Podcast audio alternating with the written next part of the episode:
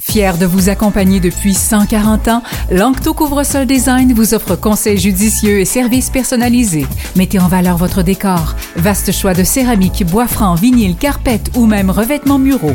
Lancto Couvre-sol Design à Longueuil et Saint-Isidore. Un seul nom, deux emplacements pour vous servir. LanctoCSD.com. Dimanche, on lit avec Valérie Guibault. Bonjour tout le monde, Valérie Guibault avec vous pour un autre dimanche. On lit en ce 3 décembre 2023. Hey, c'est, c'est vrai là, il en reste plus beaucoup. 2023 tire à sa fin.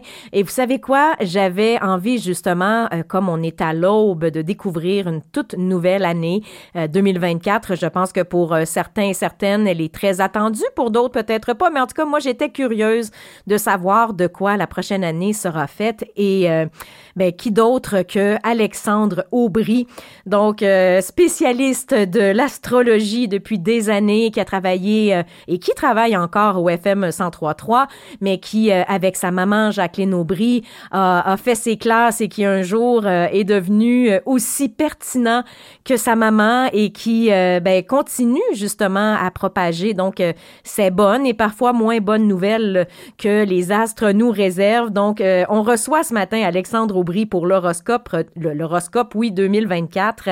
Ce livre qui euh, est sorti il y a déjà quelques mois aux éditions Québec Livre. Euh, habituellement, c'est étrange, les livres d'horoscope sortent toujours euh, à la fin de l'été, début septembre, comme pour bien nous préparer à affronter la prochaine année. Et comme j'avais pas eu la chance de discuter avec Alexandre dans les dernières semaines, je me suis dit, ben tiens, c'est ce matin qu'on se fait plaisir. Ensemble, on va découvrir de quoi sera faite 2024. J'espère qu'il aura de bonnes nouvelles euh, pour nous tous. Peut-être avez-vous euh, eu plaisir à, vivre 2023, mais pour certains, il y en a d'autres qui attendent donc cette nouvelle année avec impatience. Donc, on le reçoit euh, dans les prochaines secondes avec beaucoup d'enthousiasme et pas mal de questions. C'est dimanche, on lit avec Valérie Guibault jusqu'à midi.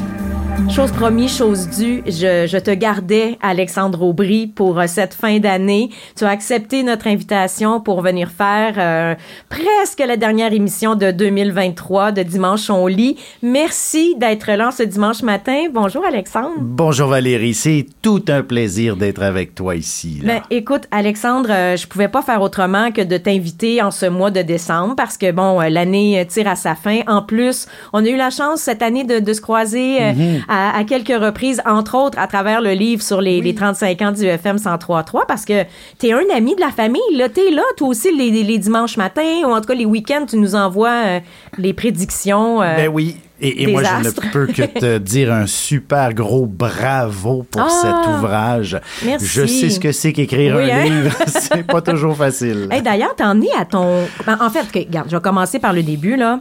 Euh, il y a quelques années, bon, ta, ta maman euh, a, a, quitté euh, cette vie-ci. Vous travaillez, vous travaillez ensemble mm -hmm. pendant de, de, longues, longues années.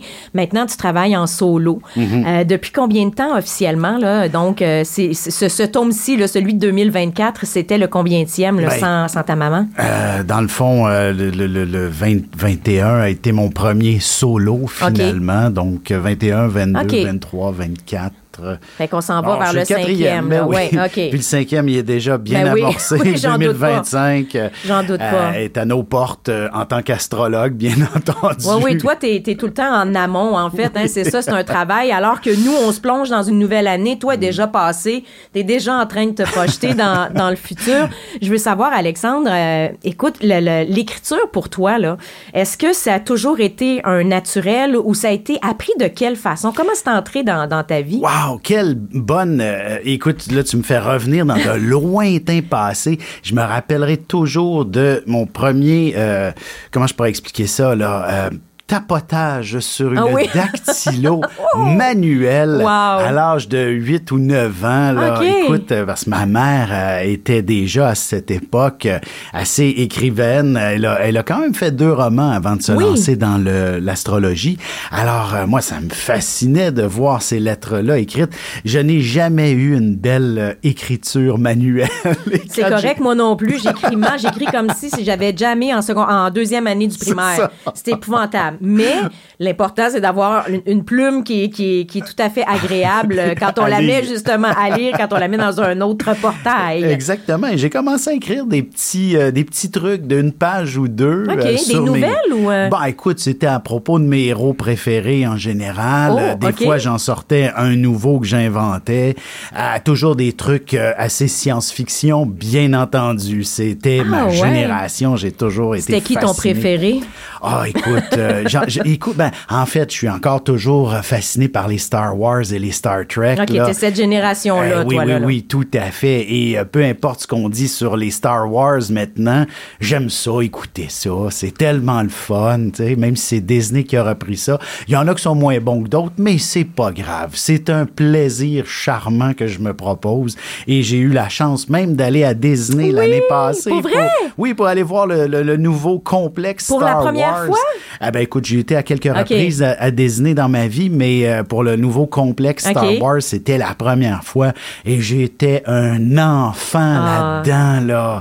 C'était extraordinaire. Ah, t'as, t'as croisé euh, Grandeur Nature, les, les héros de ton enfance. Tout à fait. Je suis déjà allée moi aussi, puis effectivement, il y a quelque chose euh, d'indescriptible. Il y a, il y a vraiment, on a vraiment l'impression de retrouver, tu sais, c'est cliché à dire, mais son cœur d'enfant. Ouais, exactement. Donc bref, c'était, c'était aussi fort que ça, là, que d'aller justement euh, physiquement à la rencontre de ces, de ces super-héros. Fait que ça commence comme ça. Donc tranquillement, dactylo, on écrit des nouvelles Ouais. pour soi-même. J'imagine, tu faisais-tu lire à ta mère ou à quelconque personne à l'époque? Ben oui, évidemment, ma mère, euh, c'était, je pense, ma seule lectrice. Ah, de ben, toute il s'en prend juste une, hein? Ben oui, et, euh, et, et par la suite, j'ai tenté de me lancer un petit peu plus dans la bande dessinée carrément. Et Ah. ça, pendant 5-6 ans, je me suis amusé. Mais là aussi, mon dessin était celui d'un enfant de 5 ans. Alors, euh, ça- C'est correct, t'as, t'as tout de suite senti tes Ouais. limites, tes capacités. Et ça, c'est curieux parce que tout ce qui est le domaine artistique a toujours quand même été une fascination pour moi. Euh, et et j'ai même tenté à une certaine époque euh, de développer ma voix pour chanter. Ah ouais. C'était quelque chose d'inatteignable pour moi, malheureusement. tout comme jouer des instruments de musique, je n'ai pas l'oreille. Mais t'es Euh, bon quand même de le dire d'emblée comme Oh ça, de dire moi j'ai essayé des choses, puis je voyais où j'étais bon, où j'étais moins bon, puis Exactement. Ah et j'attribue la, la, la, la faute à des multiples otites dans mon enfance. Ah, pour vrai? J'en faisais, faisais 5 à 6 par année. Ah, c'est beaucoup ouais, quand même, tu là. De, de l'automne au printemps. OK, t'étais c'était- abonné à Exactement. Alors, mes tympans, semble-t-il, sont toutes pleins Ah de voilà. cicatrices. Ceci explique cela. Voilà, pas de, pas de rythme. Pas d'oreille, pas, d'oreille, de rythme. cause des maudites otites, hein, c'est ça que ça Exactement. fait. Fait que là, donc, pas, pas, pas, pas, de possibilité de chant ou euh, de dessin, mais l'écriture demeure. L'écriture, et, et je me suis euh, beaucoup euh, amusé à- par la suite à l'adolescence. J'ai commencé à faire du théâtre et même j'ai écrit plusieurs pièces de Ben théâtre voyons. euh, qui n'ont aucune, il y en a aucune qui a été terminée, publiée. même terminée. Écoute, euh, ben en fait terminée, c'est pas vrai. J'en ai quand même quelques-unes. Ben en fait j'en ai deux qui ont été terminées euh, et une qu'on a jouée. Mais en fait ça c'était une traduction que j'ai faite d'un film américain qui a été un succès immense. Qui était quoi? Et je n'ai pas eu les droits d'auteur. Oh, ouais, ça, coûte, ça, devait coûter trop cher. Le film Break- Breakfast Club. Non, mon Dieu Oui, Seigneur. j'ai fait ça en 90. Hey, c'est 11, drôle, 12, mais ce c'est drôle que tu dises ça parce que je me rappelle d'avoir joué Breakfast Club en français à l'école secondaire. OK. C'était-tu ton, c'était C'est ton texte? ça se peut parce que je l'ai distribué après euh, at Hey, large. tu me Ben, voyons Mais donc. moi, il était en québécois quand Oui, même. oui, oui, tout ah à oui? fait. Bon, ben ça Oui, oui, oui. bonne Je, non, je me rappelle très bien. J'étais en secondaire 4, euh, 3 ou 4, euh, écoute, en art dramatique. Puis, tu sais, Breakfast Club, c'est le film de toute une génération. Vraisemblablement, on fait partie de la même génération. Et de le jouer, ah ben, Colin, ça veut dire que c'est peut-être tes mots que Ça j'ai.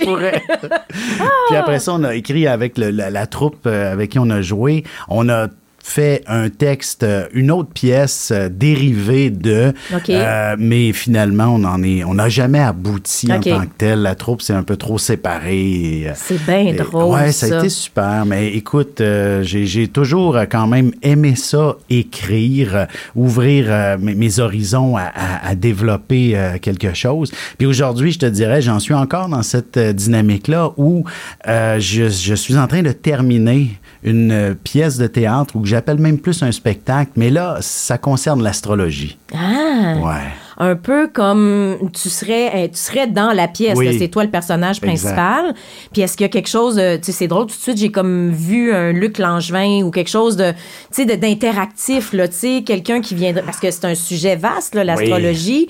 Euh, les gens y croient, des fois ils sont sceptiques, des fois il y a, est-ce que ça serait cette, euh, cette couleur-là un peu? Tout ou, à euh, fait. En fait, euh, c'est- il s'agit vraiment d'un- spectacle où il y a plusieurs tableaux, euh, évidemment, dont un, princi- un- un- une ligne directrice où il s'agit d'un cours d'astrologie donné en 150 après Jésus-Christ à la grande bibliothèque d'Alexandrie à l'époque. Ben non. Eh oui, tout à fait. Et donc, Wow. le public, ça, ça, ça devient un peu les, les étudiants, en fait, euh, ou les, les disciples qu'on appelait Oui, à l'époque, Et- Et, effectivement. c'est ponctué de tableaux qui expliquent un peu l'histoire de l'astrologie aussi, que- par quoi elle a traversé, comment elle est, elle est arrivée, euh, dans le fond, dans nos, euh, dans nos, dans, Dans nos notre oui, réalité. oui, oui.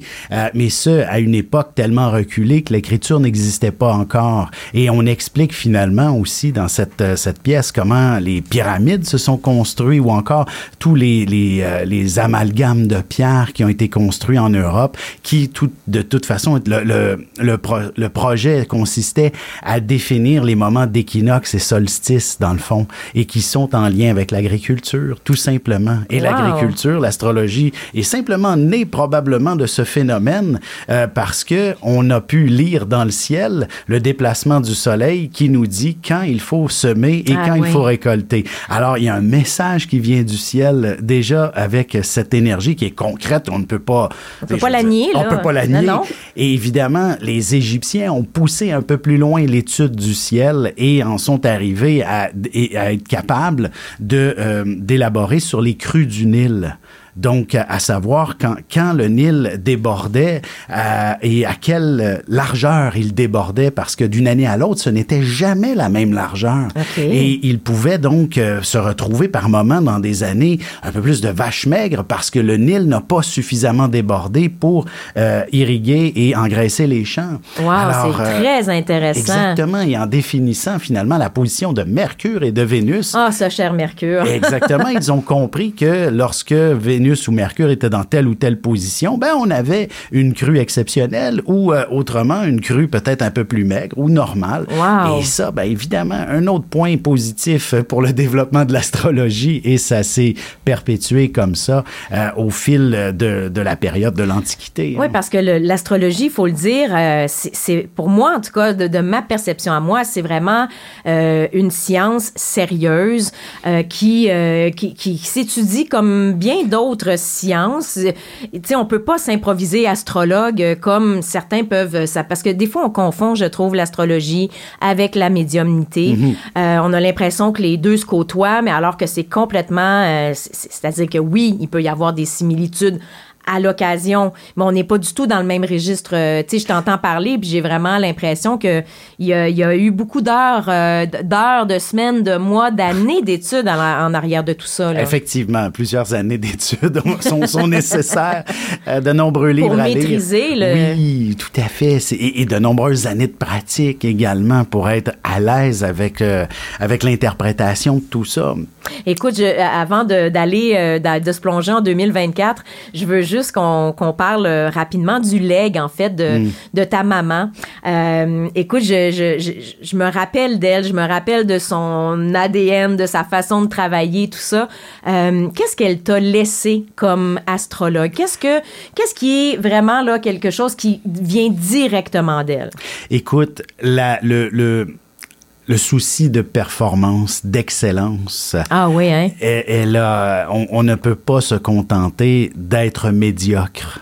Et c'était, ça a été vraiment la façon dont j'ai appris l'astrologie. Elle m'a dit D'être rigoureux. rigoureux exactement, de ne pas laisser rien au hasard, euh, de ne pas être à moitié euh, connaissant, conscient de tout ce qu'on a comme euh, comme euh, impact sur les gens. Alors c'était Oui, parce que vous en avez un Ouais, impact oui. sur les gens. Puis là, je nomme ta maman, mais j'ai même pas non- prononcé son prénom encore. Jacqueline. Jacqueline, oui. juste pour, parce qu'on dirait que je prends pour acquis que tout le monde la connaît, mais Mm. c'était Jacqueline Aubry.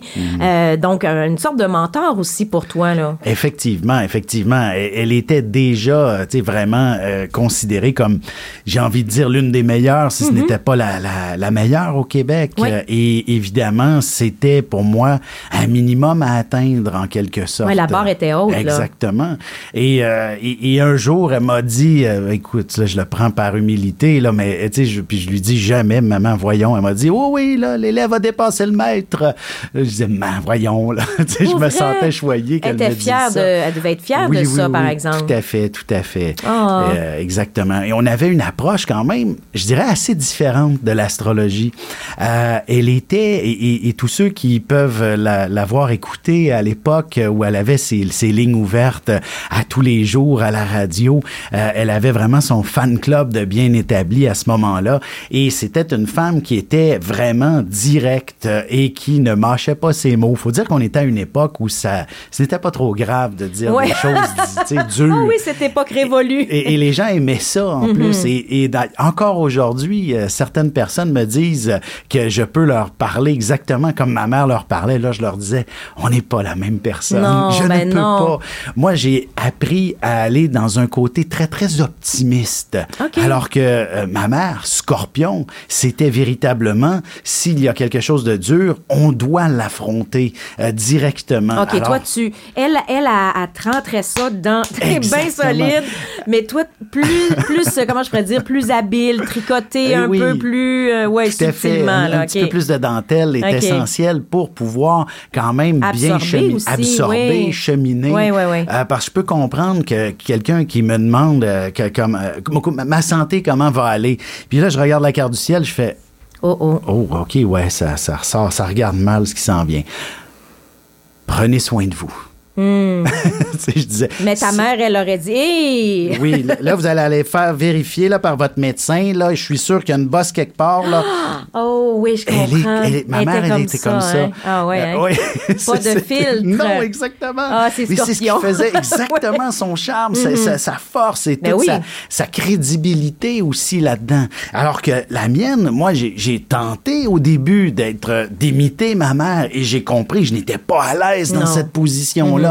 Euh, évidemment, j'ai développé mon propre style et également, ma mère avait une approche du monde de la psychologie. Elle a lu énormément de livres associés à la psychologie. Alors que de mon côté, je me suis plus passionné pour la, euh, la philosophie et la mythologie, Wow. euh, qui derrière tout ça révèle également des traits de caractéristiques humaines extraordinaires. Relié à l'histoire aussi, c'est Ah, intéressant. Oui, là. tout à fait. Ben, écoute, justement, on va en parler, Alexandre Aubry, euh, dans les prochaines minutes, euh, de cette histoire, de l'histoire ben, de 2023 qui s'achève, euh, heureusement, pour certains, et pour d'autres, non, parce que 2023 a pu être belle et parfois difficile pour, Mhm. pour d'autres, et évidemment, euh, 2024 qui est à nos portes. Merci beaucoup d'être avec nous ce matin, Alexandre. C'est vraiment un plaisir. On se retrouve dans quelques instants. Dimanche, on lit avec Valérie Guibault jusqu'à midi au FM 1033. Alors certains euh, avaient hâte qu'elle se termine, d'autres euh, non, au contraire, ont vécu peut-être une année 2023 euh, extraordinaire, mais une chose est sûre, c'est que ça a été une année euh, encore une fois difficile à certains niveaux, entre autres on pense à l'inflation, euh, tout ce qui est le côté financier, Euh, il a fallu être résilient encore une fois, Euh, au niveau de la santé aussi, il y a eu un tu sais bon la Covid n'est pas disparue, est encore présente, il a fallu l'apprivoiser autrement. Il y a, il y a eu des, des hauts et des bas, tu sais, on, on est euh, au niveau scolaire, entre autres, avec la grève des enseignants. Il y a beaucoup de revendications en 2023, je trouve. Alexandre, est-ce que 2023 a été euh, une année qui servira pour le mieux 2024 ou on a encore bien des choses qu'on n'a pas compris en 2023 qui vont se retrouver en 2024?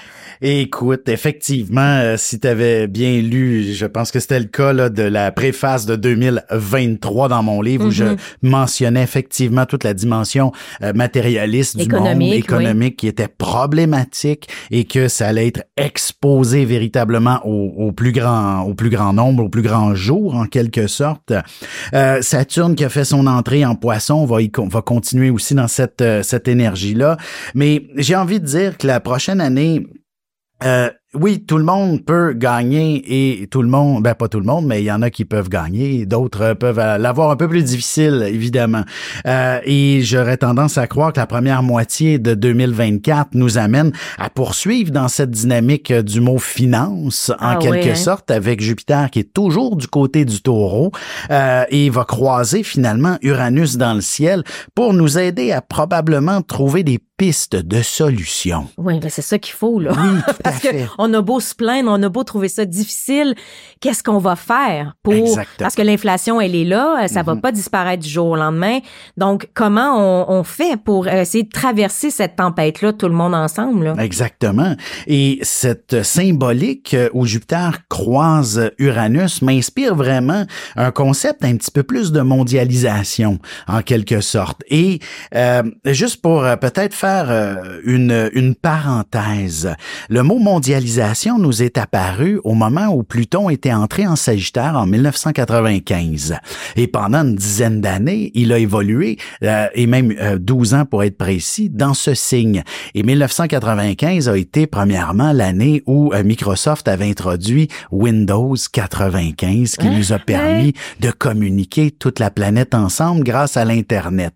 Et là, ben, c'est un, je dis pas que c'est le même symbole, mais on a quelque chose, mais que ça, c'est pas une affaire qui dure euh, des décennies, mais bon, c'est un symbole qui dure quelques semaines seulement à l'intérieur dès le début, dans le fond, de la prochaine année, qui vient nous inspirer. Là, il faut ouvrir le canal, là. Il faut se parler, il faut se comprendre, il faut échanger. Nous sommes tous différents, mais nous vivons tous sur la même place, là. La même la, la même planète effectivement, oui, complètement. Et, et là, ben, je pense que ça va entraîner une obligation de se parler. Et quand on est obligé de se parler, ben, des fois, on s'obstine, hein? Oui, mais après ça, c'est correct. On peut avoir ça. des arguments d'un bord et de l'autre. Puis euh, l'important, c'est effectivement d'ouvrir le dialogue. Exactement. Et j'aurais tendance à dire que voici un peu la suite de 2024. OK. pour vrai. Ah ouais, hein? À, à plusieurs niveaux, là, en Oui, fait. en, là. en- en général, parce qu'on va avoir, dans le fond, pendant une bonne partie de la- de l'année, à, à partir de, de la fin du printemps, et ce pour le reste de l'année, euh, Jupiter va être en gémeaux, signe de la communication. Déjà là, on pourrait dire, mais c'est positif, ça? Il est en carré avec Saturne. Saturne qui, elle, est en poisson. Poisson, ben, si- s'il y en a qui m'écoutent de temps en temps, je dis souvent, c'est un peu le signe de la confusion. Alors, évidemment, mais... Ah oui, ça c'est vrai que les poissons, hein, on dirait que ça a de la misère à, à trancher. Là. On, on y va-tu, on y va pas? on- Écoute, s'il y a des poissons qui nous écoutent, ils vont pas dire ça. C'est pas sûr. Oh non? OK. mais par contre, c'est, c'est plus le mot brouillard. OK, brouillard. Oui, c'est pas clair devant soi pour une raison. Ça- je pourrais l'expliquer plus en Hey, je détail. m'excuse, les poissons, je voulais pas vous juger. là. Mais non, mais au contraire, je pense que c'est tout de même un aspect très positif parce que, dans le fond, le poisson est le signe juste avant le bélier. Ouais. Et le bélier, ben, vu que c'est le premier signe, euh, période où la nature reprend vie, c'est l'action. Mhm. Alors, euh, donc, c'est la naissance. Qu'est-ce qui vient avant la naissance? C'est là que c'est plus ou moins clair. Ouais. tu comprends? On est un peu dans le brouillard. Ok, Mais une chose est sûre, comme l'autre, euh, tu sais, comme on n'existe pas, l'autre est plus important que soi. Le poisson est donc porté vers l'autre. Il est généreux, empathique, plein de compassion. Et là, tu sais, c'est c'est des vrai. mots que je trouve intéressants à utiliser pour notre univers qui en a Ah oui. besoin de façon extraordinaire. Mhm. Mais s'il en a besoin, c'est parce que ça va pas bien. Oui, parce que je trouve qu'on est de plus en plus individualiste, qu'on Mhm. se regarde beaucoup trop le nombril, qu'on se permet, tu sais, pour vrai, je trouve que 2024 a, a- a augmenté au niveau de la violence verbale, la violence physique. On la ressent à travers les réseaux sociaux, à travers nos relations. Il y a quelque chose, on dirait que c'est comme si l'humain avait accumulé beaucoup de frustration à travers les dernières années et là, là, se permet de tout euh, régurgiter dans la face de celui ou celle qui veut bien l'entendre. Est-ce que je me trompe ou? Et effectivement, l'année 2024, euh, écoute, euh, j'écoutais tes, tes mots qui sont semblent extrêmement précis face à ce que l'on face aux prochains défis de la de, de, de l'année où il va être important effectivement de libérer l'expression. Euh, et comme je disais ça se peut très bien que ça soit sous forme un peu plus d'obstination. Et donc euh, ce n'est pas une période pour régler des problèmes mais au moins on va pouvoir les exposer davantage. Et comme je disais toute la compassion qu'on va avoir besoin ben ça sous-entend que ce sera peut-être pas effectivement des plus faciles euh, mais au moins, si on ouvre un peu plus le sujet, prendre conscience de, ne serait-ce que euh, aussi, oui, la, oui, bien sûr, la pauvreté, la guerre dans le monde, le, le climat, Hmm. Le dérèglement climatique, euh, on n'a pas l'impression que ça, ça nous touche tant que ça. De plus en plus, là, dans la dernière année, on en a eu des preuves, euh, des, mhm. des, glissements de terrain, des inondations, euh, des les incendies l'été dernier, les incendies de forêt qui ben nous ont vraiment, là, là, dans la face, on l'avait dans notre dans notre visage, là, cette, cette fumée, cette odeur, cette impression que là, c'est pas juste chez le voisin, ça se passait chez nous aussi. Tout à fait. Donc, tu as raison. Et le discours ne peut qu'aller dans cette direction-là mhm. encore. Donc, euh, et, là, les débats sont lancés pour 2024. C'est un peu ça comme image. J'ai pas de, j'ai pas de piste de solution. Moi, personnellement, je suis le messager finalement. Euh, je dis ce que je vois. Mhm. Et si on veut voir vraiment à plus long terme, moi, je suis très optimiste. Hein. Pour vrai? Ah oui, oui, oui. ça fait longtemps, ça fait une dizaine d'années. J'avais commencé à écrire sur, euh, dans mes, mes préfaces de livres, sur euh, euh, ce que je voyais dans les décennies suivantes, par exemple, juste pour avoir le, le plaisir d'élaborer. Et justement, je parlais souvent de la grande révolution qu'on devrait connaître à partir de 2024. et le l'année pivot qui euh, nous faisait prendre conscience qu'on se dirige vers un nouveau monde, c'était 2020. Oh! l'année de la ah, pandémie. Ben oui, ça. C'est qu'est-ce qui s'est passé là? ah oui, une pandémie mondiale. Alors ça m'avait un peu euh, marqué, puis c'est drôle, j'avais pas, j'étais, à Salut Bonjour, j'en parlais amplement qui était pour avoir un événement pivot en 2020. Et puis j'avais même mentionné, c'est au, au, début du printemps et euh, après ça va se poursuivre beaucoup plus intensément à partir de l'automne. Ben, donc. Et, et euh, puis là, c'est ça, c'était Eve, euh, Marie, Lortie mm-hmm. qui était l'animatrice. Puis là, elle me disait, mais c'est quoi, c'est quoi? Écoute, j'arrive pas à mettre le doigt dessus, mais c'est très important et c'est majeur. Puis là, point, on, a regardé les nouvelles en même temps. Puis elle dit, ça serait-tu, tu sais, je pense qu'il y avait l'Iran ou quelque chose comme ça qui était un peu en... Mm-hmm, en tension. En tension. Elle dit, ça serait-tu une guerre mondiale? J'aurais des doutes sur le mot guerre. J'ai pas cette image-là. Mais euh, sinon. Euh, mais c'était une guerre de virus, en tout cas, ça c'est clair. Exactement. Ah ouais, hein, fait que les astres étaient capables de déjà dessiner cette espèce de, de, de comment je pourrais dire, donc d'événement mondial, effectivement, qui allait bouleverser et qui bouleverse encore.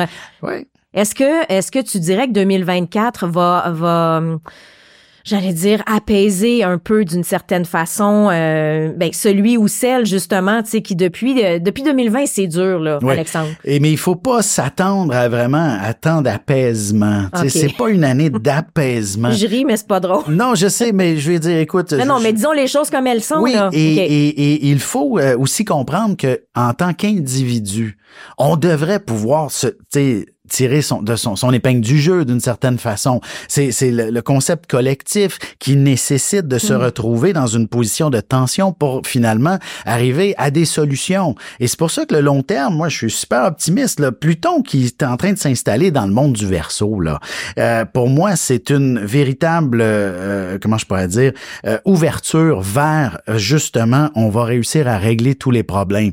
Le, le, le principe est de s'unir. L'union fait la force. C'est ça les mots-clés associés au monde du verso. Pluton nécessite quand même une quinzaine d'années dans cette dynamique pour pouvoir se euh, matérialiser. Donc, euh, fait que là, mettons, si je t'écoute bien, là, on en a cinq de fait, il en resterait dix, là? C'est, c'est ça que tu es en train de nous dire? non? non. Par contre, 2020. Oui a été véritablement un premier pas, un premier pivot où effectivement le monde entier était concerné. Oui.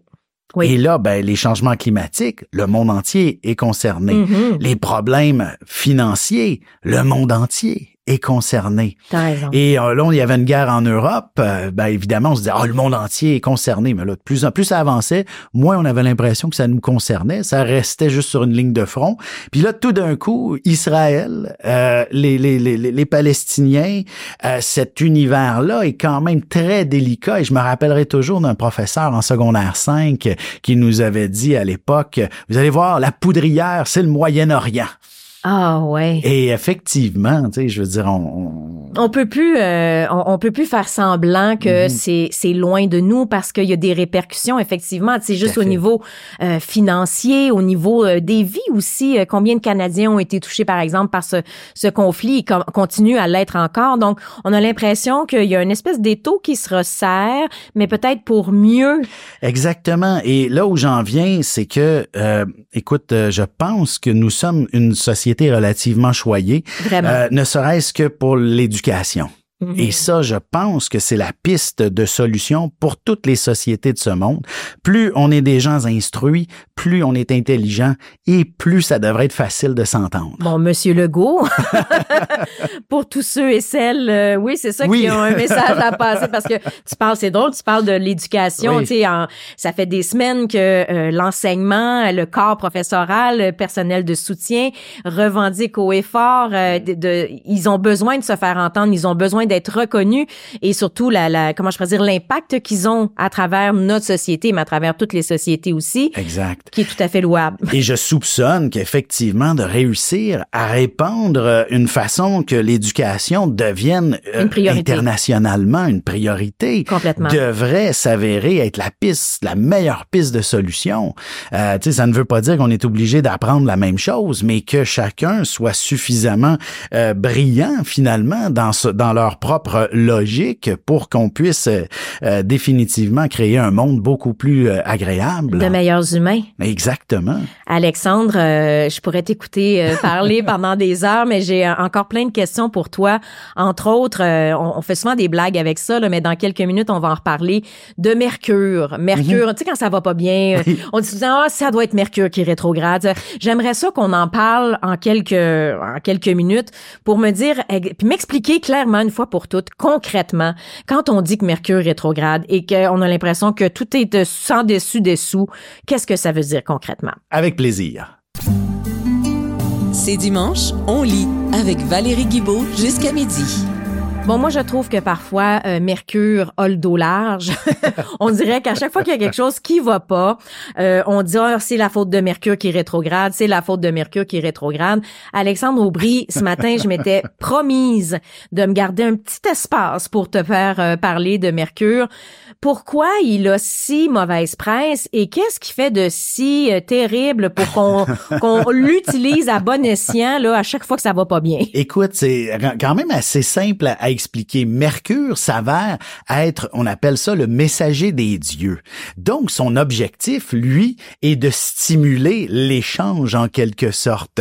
D'ailleurs, on l'appelait même le dieu des commerçants pour pouvoir souffler à l'oreille. Ça, c'est un bon prix. Non, négocie encore. Donc, tu vois le principe. euh, donc, c'est ça, Mercure. Il est celui qui doit propager ce que les dieux veulent dire en quelque sorte. Alors, ne, nous guider si on veut. Euh, et il a le dos très large parce que dans nombreuses euh, mythologies à travers euh, l'Antiquité, il était présent là. Il était pas juste chez les Grecs. euh, il y avait des équivalences chez les Égyptiens, etc. Et chez les.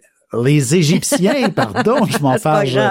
Euh, et, il est extrêmement important. Il était la divinité qui avait apporté justement tout le savoir. Donc, euh, l'art de calculer, l'art de, de, de, de parler, de s'exprimer, c'est lui qui avait appris à parler aux gens.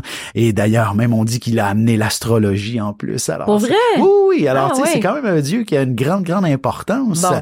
Et donc, euh, comme il est celui qui nous souffle les réponses, en quelque sorte. Des fois, on les entend mal, hein? Et ça? quand il rétrograde, Mhm. ben, il recule. Ouais. Il s'en va. OK. Alors, on n'a plus Là, il nous laisse pour... tout seul, puis là, on commence, on sait plus quoi faire. Et voilà. Pour vrai? c'est un peu On- ça. mais c'est ça, on a l'impression que euh, tout est au ralenti, tout roule pas comme d'habitude, on se sent démuni, vulnérable. fait que je- on n'est pas fou là de, de s'imaginer ça. là. Exactement. Et ça arrive euh, à peu près trois, quatre fois par année OK. que Mercure rétrograde. Ça dure trois semaines à chaque fois. Bon. La prochaine, c'est euh, autour, j'ai pas la date exacte, mais c'est autour du 10 décembre. OK, fait que ça s'en vient.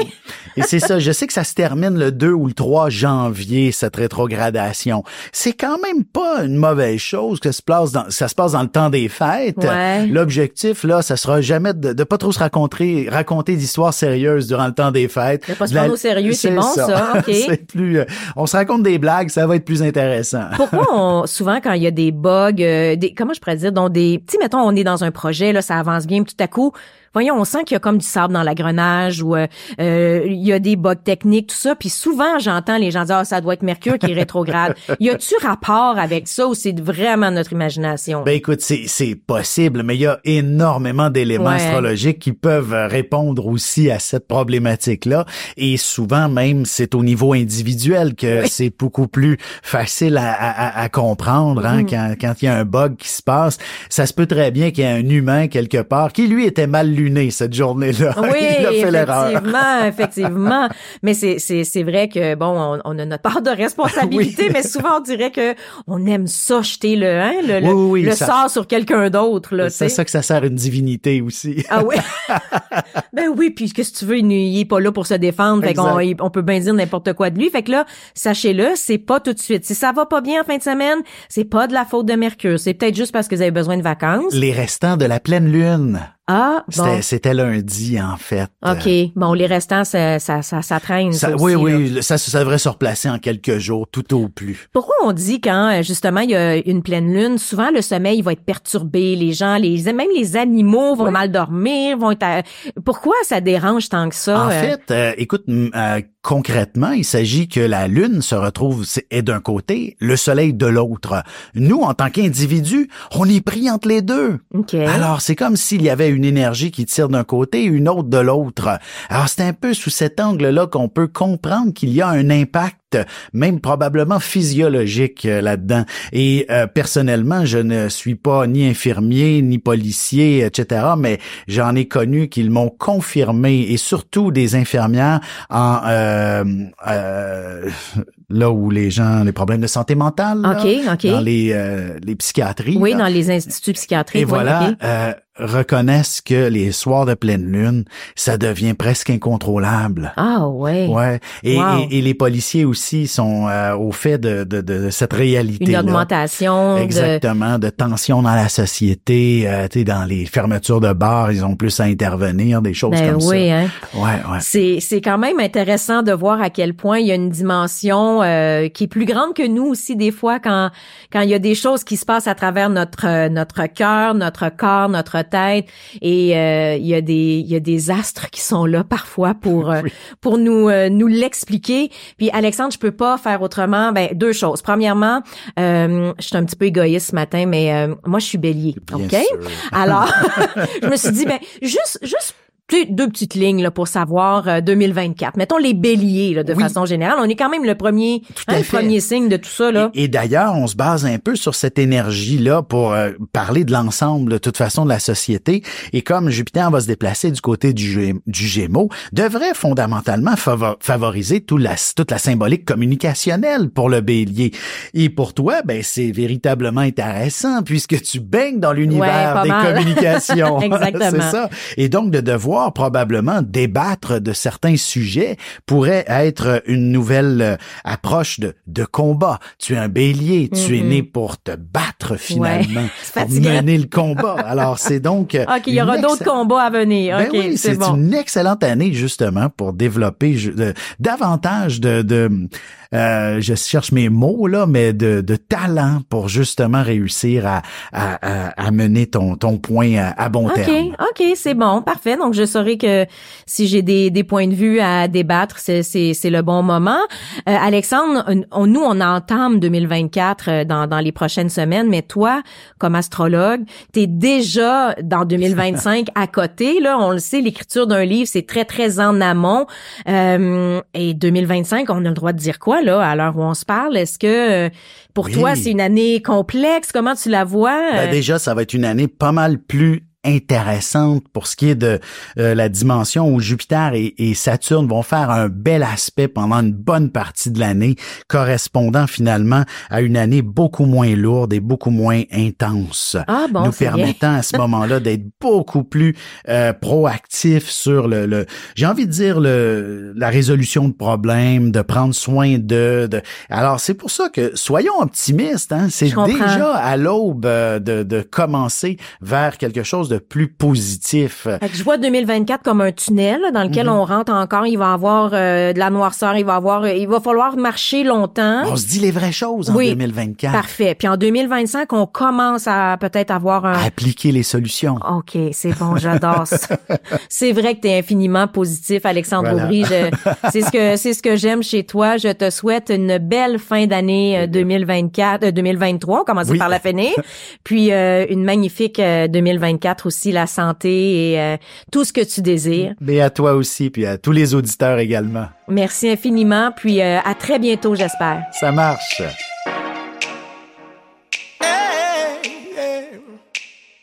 Trouver des frissons dans les stades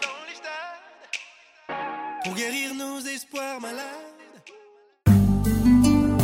Au FM 1033, c'est dimanche, on lit avec Valérie Guibault jusqu'à midi.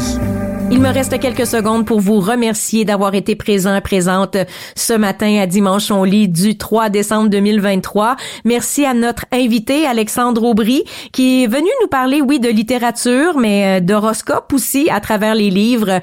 Eh bien, euh, on a de quoi suivre les astres et particulièrement à travers sa plume. Horoscope 2024 est disponible aux éditions Québec Livre. C'est euh, évidemment ce dont on a parlé ce matin. Simplement aussi remercier la librairie à lire qui collabore à cette émission, cette librairie indépendante située dans le Vieux Longueuil. On vous salue. Merci d'être euh, un si bon partenaire et euh, de nous tenir la main dans cette aventure radiophonique qui se poursuivra en 2024. Ça, on n'a pas eu besoin d'Alexandre Aubry pour le prédire. Je peux déjà vous l'annoncer. Nous serons de retour, Jacques Litourneau et moi, pour une autre belle année euh, de découvertes littéraires à partager avec vous.